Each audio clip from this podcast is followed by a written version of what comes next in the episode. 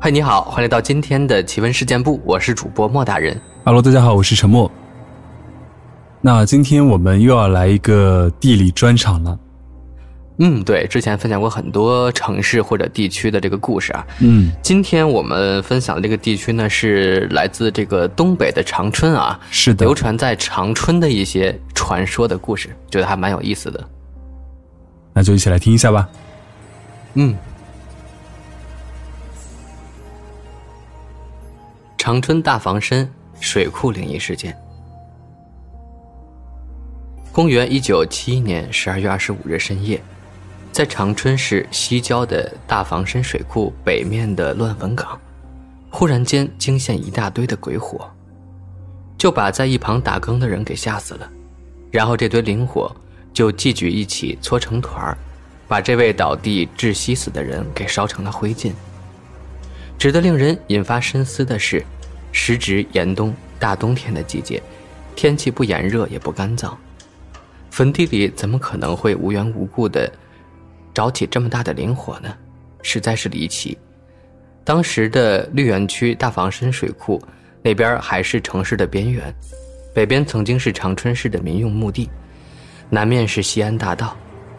再说了，这也是寒风大冷天的，案发现场的时候还飘着大雪呢。四周狂风呼啸，杂草丛生，一眼望不到头，都是墓地和田野。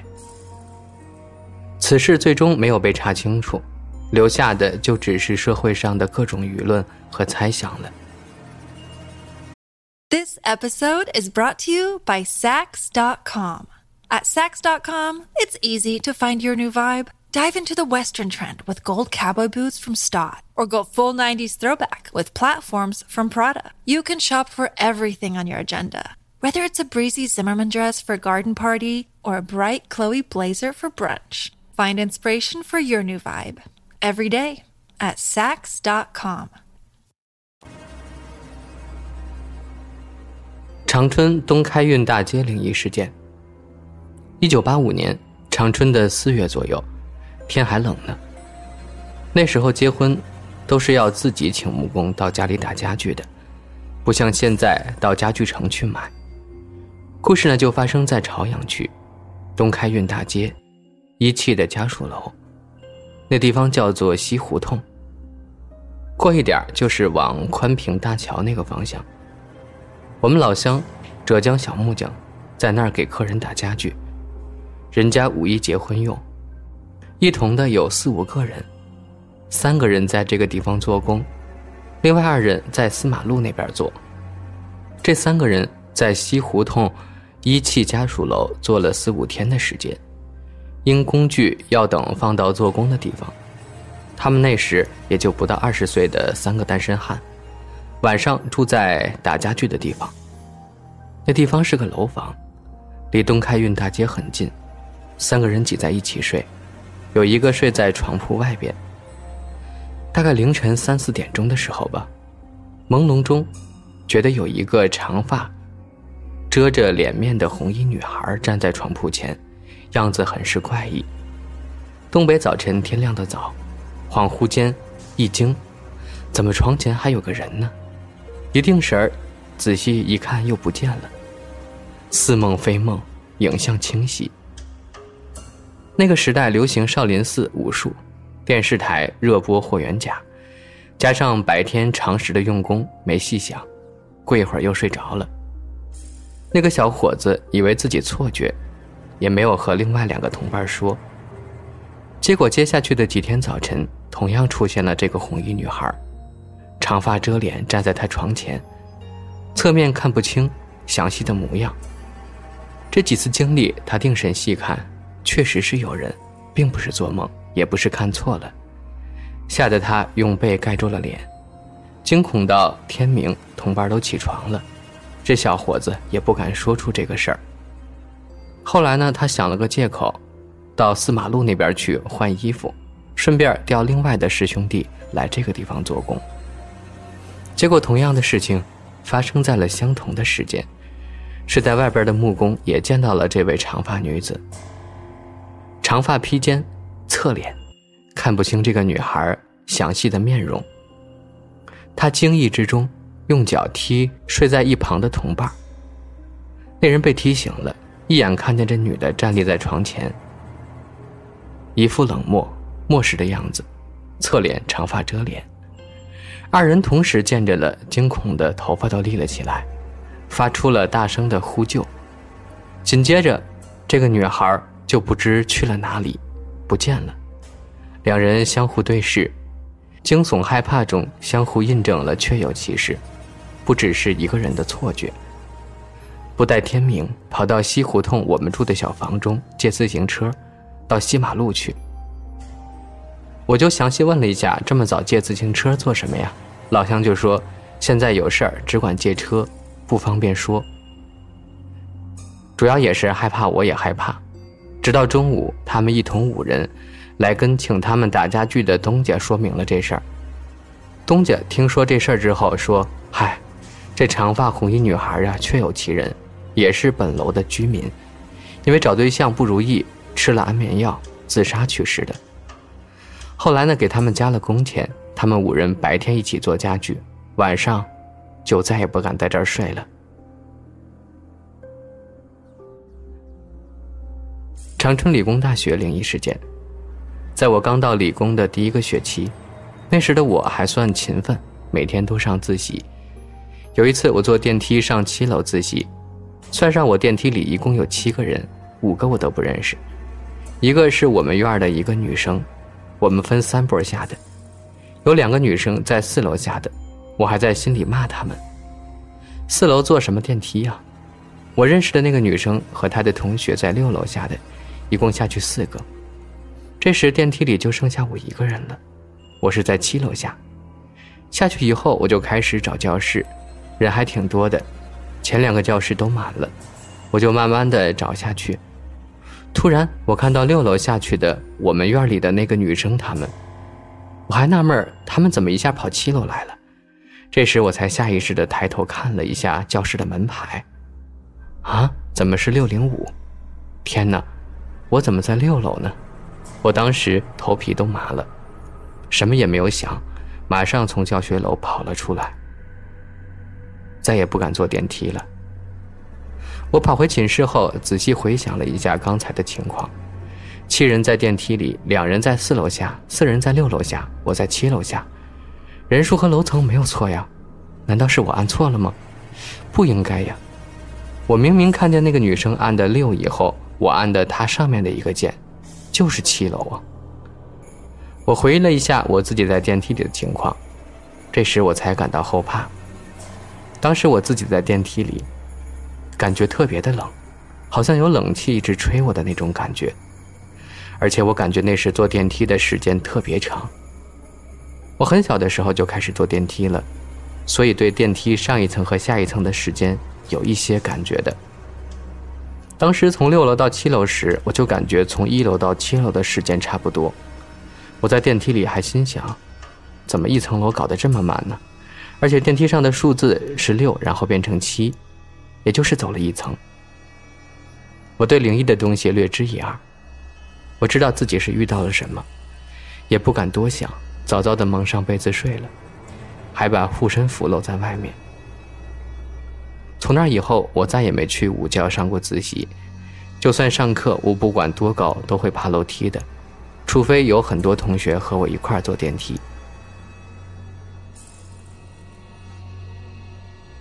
长春朝阳沟灵异事件，早在九几年的时候就发生过一起骨灰盒丢失的案子，年长的本地老人们应该都记得此事。长春朝阳沟灵异事件发生在九几年的冬天，一辆出租车晚上十一点多，在东大桥滨河加斯拉了两位女乘客，司机问两位美女去哪儿，其中一人说去朝阳沟火葬场。那个年代。长春出租车行业是孙子，去哪儿都得拉，五块钱起步，原地方还能讲价。车脏的时候，乘客都不爱招手，不像现在跟大爷似的。那时候魏公立交桥都还没修好呢，东大桥去朝阳沟只能走四通路，然后大回一直走。后座的两位女生长得挺漂亮的，那个开车的司机也是个年轻气盛的少年，总从后视镜看这两位女的。后来回忆，这两位美女都穿着白衣服。到了火葬场门口，两人说要下车，让司机等一会儿，办完事还要打车去别的地方。过了快半小时的功夫，这两位美女出来了，手里还拎着个大兜子。上车后和司机说去某某地方。大冬天的，又是半夜，司机胆子也是大，没多想就开车拉着两人走，不时的从后视镜看他们，没事还搭个话啥的。快到目的地的时候，司机从后视镜再看他们，才发现这两个女的消失了。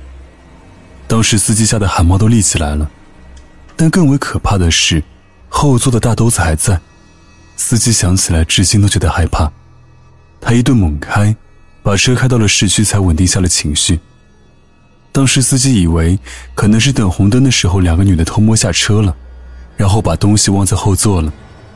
停车后，司机准备打开兜子，不看不要紧，一看吓尿了。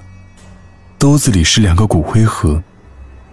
后来报警，经过司机的仔细辨认，骨灰盒上的两张照片，正是乘坐他车的两名女子。经过警方和火葬场那边的核对，也证实了确实丢了两个盒子。长春吉大男校灵异事件。吉大男校最出名的鬼故事，莫过于文苑一社幺幺九寝室的传闻，是长春十大灵异事件之一。据说以前作为女生楼的时候，这个寝室的女生多次听到怪声和看到异象，至于是什么，不得而知。后来换为男生寝室，阳气虽重，却也无法改变，总有男生做噩梦，被梦魇，现在变为了杂物室。长春新竹花园灵异事件。新竹花园是长春解放时的死尸遗迹。一九四八年困长春时，这里是长春的一个出口，有大量的人在这里爬哨卡时没有爬出去，于是就死在了这里。于是使这里出现了许多的人白骨，还有工人在施工时挖出了许多的人骨头，于是将这个消息传了出去，人们才知道了这里的过去一些情况。在新竹花园内，关于鬼的版本多得数不胜数。有人说，在这里住了几年，倒是听说了一些关于闹鬼的传闻，不过没有亲眼看到过鬼。这位居民介绍，最早听说新竹花园有鬼，是一位住户说出去的。这名住户反映，他们在睡觉前已经关了电视机，可是到了半夜的时候，电视机突然间自动开启，这让家人感到很是不安。后来有人推测，这位住户家出现的闹鬼事件，可能与这位住户想退掉新竹花园的房子有关。还有人说，在床上睡觉时会突然间摔到地上。某栋楼的后半夜时常会传来鬼叫声，让人听得心惊胆战。还有住户的门到晚上某个时间会自动打开。一家三口住在一楼，每天夜里都有邻居听到他们家传出奇怪的笑声，跟这户人家反映，他们却说没人在大半夜笑。一天夜里，这家又传出奇怪的笑声，邻居们循声找去，只见厨房的墙上有一张扭曲的笑脸。在新竹花园盖楼时，打桩怎么也打不进去。必须得放烟花爆竹，这样打桩才能打进去，并且在打桩的过程中，发生过塔吊掉下来砸死人的事件。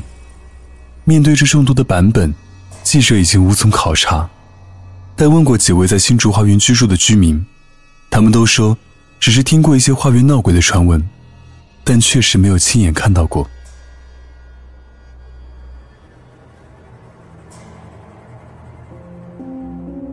This episode is brought to you by Sax.com.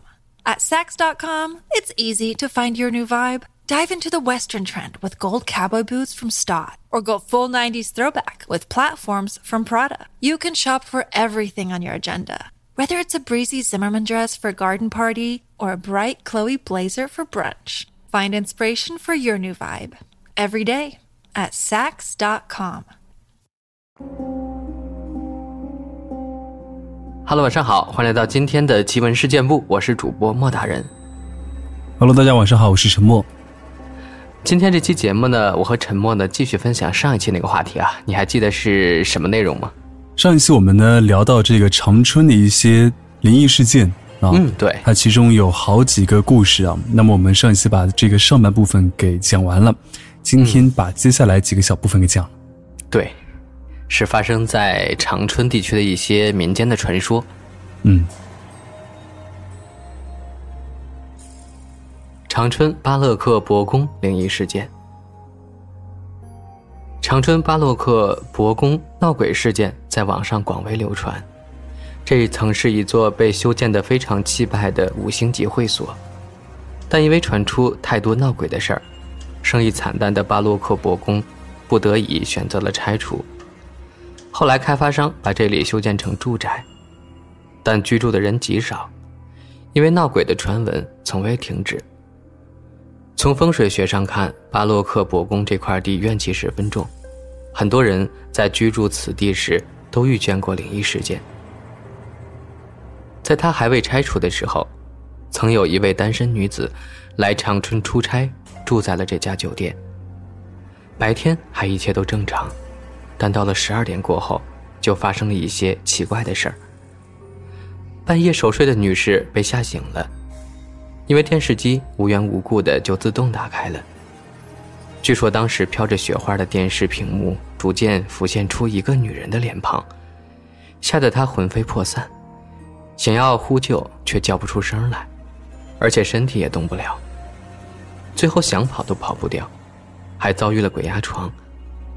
这件长春巴勒克博宫闹鬼事件流传最广，后来这位女士就这样睁着眼度过了一晚上，到了白天，他的身体才逐渐能活动起来，但回想起昨天晚上发生的事儿，却心惊胆战，当场就哭了出来。之后拆除了这家酒店，但酒店人员却称从来没有发生过这样的事儿。不过这个故事还是流传了出来。而且很多人都想亲自体验一下遇鬼是怎样的感觉，于是就跑到这家店去住。谁也没想到，没过多久，巴勒克博宫又出现了闹鬼事件。据说是当时旅客在酒店听到一些奇怪的声音，特别是半夜，走廊中时常传出脚步声。但旅客开门出去查看时，却没有发现一个人，而且还有不少旅客称自己被鬼压床了。早上醒来。发现自己身体动不了，之后就再也没有人敢在这儿住了。生意惨淡的巴洛克博宫没多久就被拆除了。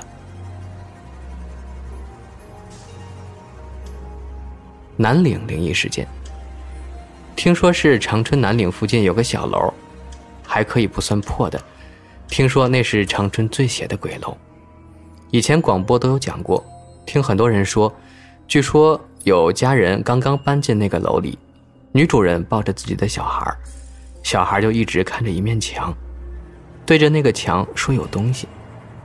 开始也没在乎，后来呢，房内装潢，把那个墙打开了，结果在里面看到了几具尸体，墙里夹着的，从此那儿再也没有人敢住了，偶尔夜晚还是能看到房间有灯光亮着。长春般若寺灵异事件。这件事发生在几年前，几个同行的好友一起慕名前往般若寺拜佛。这其中有一个人是不信神灵的。王先生认为烧香拜佛是愚民才做的事情。一起的同伴听到王先生如此说，大家都劝他不要乱说。王先生非常不以为然，虽然陪同大家往寺庙行进，一路上他还是对大家的行为加以嘲笑。大家见他实在不听劝告，也就没多说什么了。之后就发生了流传已广的长春般若寺灵异事件。到了寺庙里，大家都买了香火去拜佛，只有王先生在一旁嬉皮笑脸，对大家的行为评头论足。等大家烧完香，从大殿出来的时候，王先生说自己内急想小解，可是又不知道卫生间在什么地方。他说懒得去问人，就跑到殿外一侧的花坛去解决了。大家都还没来得及阻止他，王先生的一个行为被一个僧人看到了，他很严肃地批评了王先生，说佛门重地，怎么能做出这么不文明的举止？王先生还振振有词地说，自己没在菩萨面前解手就够文明的了。听到这里，大家都为王先生臊得慌，带他向僧人道了歉。可能是王先生觉得没面子吧，还对大家的行为嗤之以鼻。就在从外面回到家的第二天。一向身体倍儿棒的王先生突然中了风，口眼歪斜的样子看起来很可怜，送到医院治疗了很久都没有起色，因此一起同行的伙伴就想到了他中风前在般若寺的种种不敬。后来他的母亲去找看事的人，那人说王先生得罪了神灵之类的。他母亲知道了王先生在寺庙的事情后，就强令他去那个寺庙赔礼道歉。说来也怪，就那过后。王先生病情大有起色。长春般若寺灵异事件是很好的一次教训，所以说，神灵这事可以不信，但是不能不敬。长春吉林卡伦湖大学灵异事件。长春吉林卡伦湖大学曾经是我国有名的学校之一，从现在破旧的遗址来看，这里曾经辉煌过。那现在卡伦湖大学为什么没人了呢？据了解，是因为大学旁边的卡伦湖，这里每年都会发生溺亡事件，并且每年不低于十人溺亡。这样诡异的学校，你敢去吗？卡伦湖大学为什么没人？还有一种说法，北大某寝楼在建设时曾发生斗殴事件，其中某人被当场打死，被其他人埋进了寝室的墙壁里。据称，死者被埋进墙壁的时候，手里死死抓着一根笛子。多年以后，某学生在墙壁的裂缝里发现了这根笛子，从此性情大变，经常在半夜无人时到卡伦湖开始吹笛子。在笛声的吸引下，多名学生像是被蛊惑般跳下湖去。据说，此笛子目前仍然藏在卡伦湖大学舍内。每到那位学生的忌日，卡伦湖就会响起此曲，招人跳湖。还有一种传闻。说是一名女学生在校园内遭强奸，校方为了平息事件，和这女孩达成了某种协议，要求她对警方和媒体守口如瓶。可校方最终似乎没有兑现承诺，致使女孩选择自杀。这也是卡伦湖大学为什么没人的原因之一。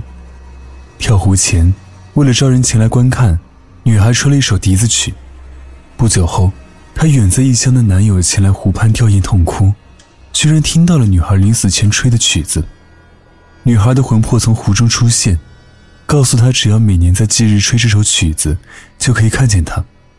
于是每年的某个日子，卡伦湖都会响起这首曲子。这些故事说的栩栩如生，阴森恐怖，但却有其事吗？事实上，女生遭强奸并被杀害这件事的确属实，但跟投湖并没有任何联系。不过。发生的一系列事件，确实是卡伦湖大学为什么没人的原因之一。